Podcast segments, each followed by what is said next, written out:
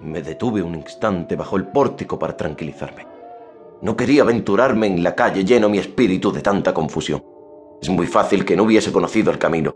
Es muy fácil que hubiese sido atropellado por un coche sin quererlo yo mismo. Me encontraba un poco aturdido. En ese momento, un coche se detuvo ante la puerta. Una mujer salió de su puertecilla, o más bien se precipitó ella.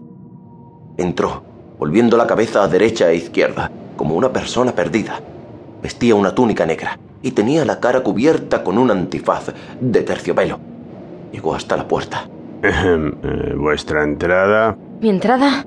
No, no tengo.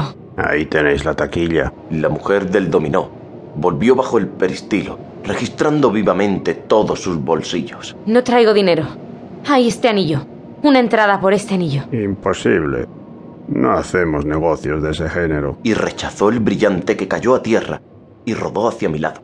La mujer de la túnica permaneció inmóvil, olvidando el anillo y abismada